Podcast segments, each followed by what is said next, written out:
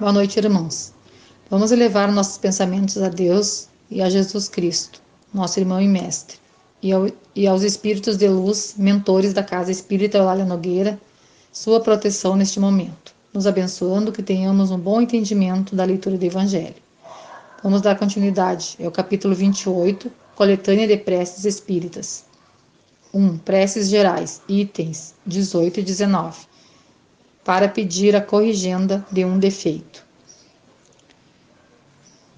Item 18. Observações preliminares. Nossos maus instintos resultam da imperfeição do nosso espírito e não do corpo físico. Se não fosse assim, o homem estaria isento de toda responsabilidade.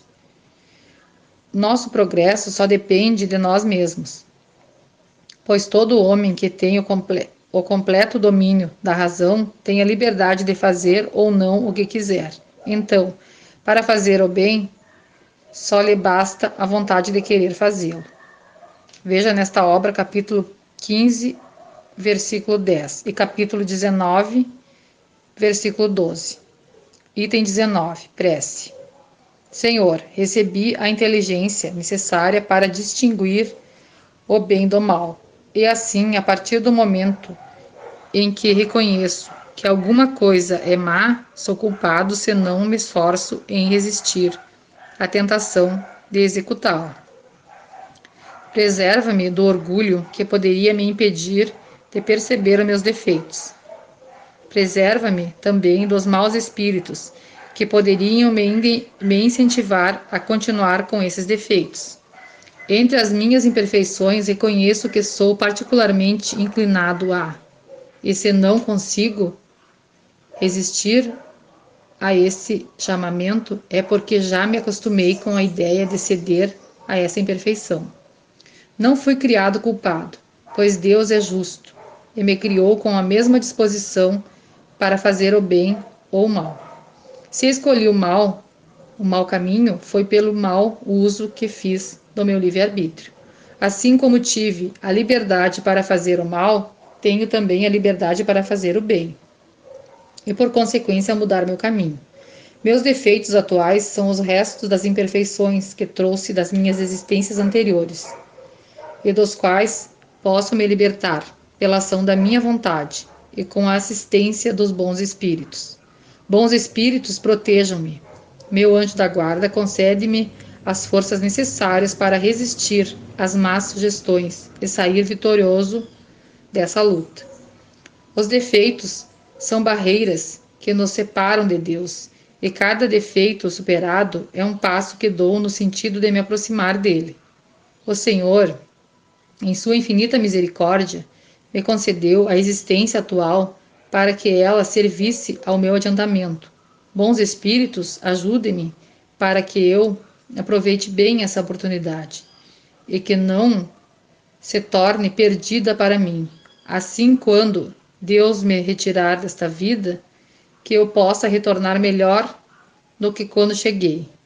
Veja nesta obra capítulo 5, versículo 5 e capítulo 17, versículo 3. Carregamos nessas nossas imperfeições. Por isso, cada oportunidade, ou seja, a cada existência temos como seguir a nossa melhora e lutarmos contra todas essas imperfeições.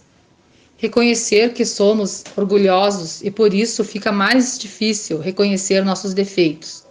Temos temos o nosso livre-arbítrio, então podemos escolher entre fazer o bem ou o mal.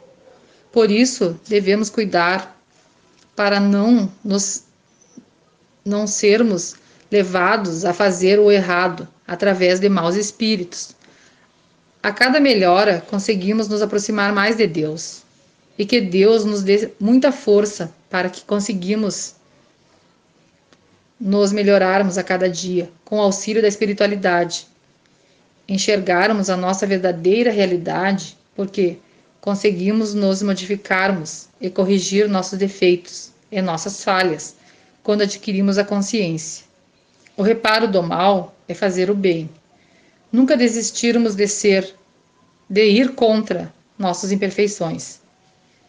Não esquecemos que nossas imperfeições advêm do espírito e não do corpo físico. Permanecendo com nossos pensamentos elevados, vamos agradecer por mais esta oportunidade de estarmos encarnados buscando nossa melhora espiritual. Vamos fazer um pouquinho de caridade pedindo que os trabalhadores da casa, familiares, amigos, que neste momento passam por dificuldades, tanto espirituais, materiais, saúde, que possam ser tratados conforme seu merecimento. Peço também, com muito amor, que os trabalhadores da saúde sejam parados e fortalecidos, e que os nossos lares sejam visitados pelos amigos espirituais, retirando miasmas, negatividades, e tragam muita luz e paz em nossos lares.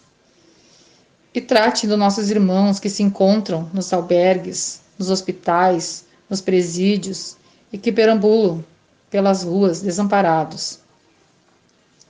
Peço pela fluidificação das águas, que estão em nossos lares e que os médicos socorristas de Jesus coloquem o remédio necessário para tratar ou até mesmo curarmos de todos os males, conforme o nosso merecimento. Que assim seja.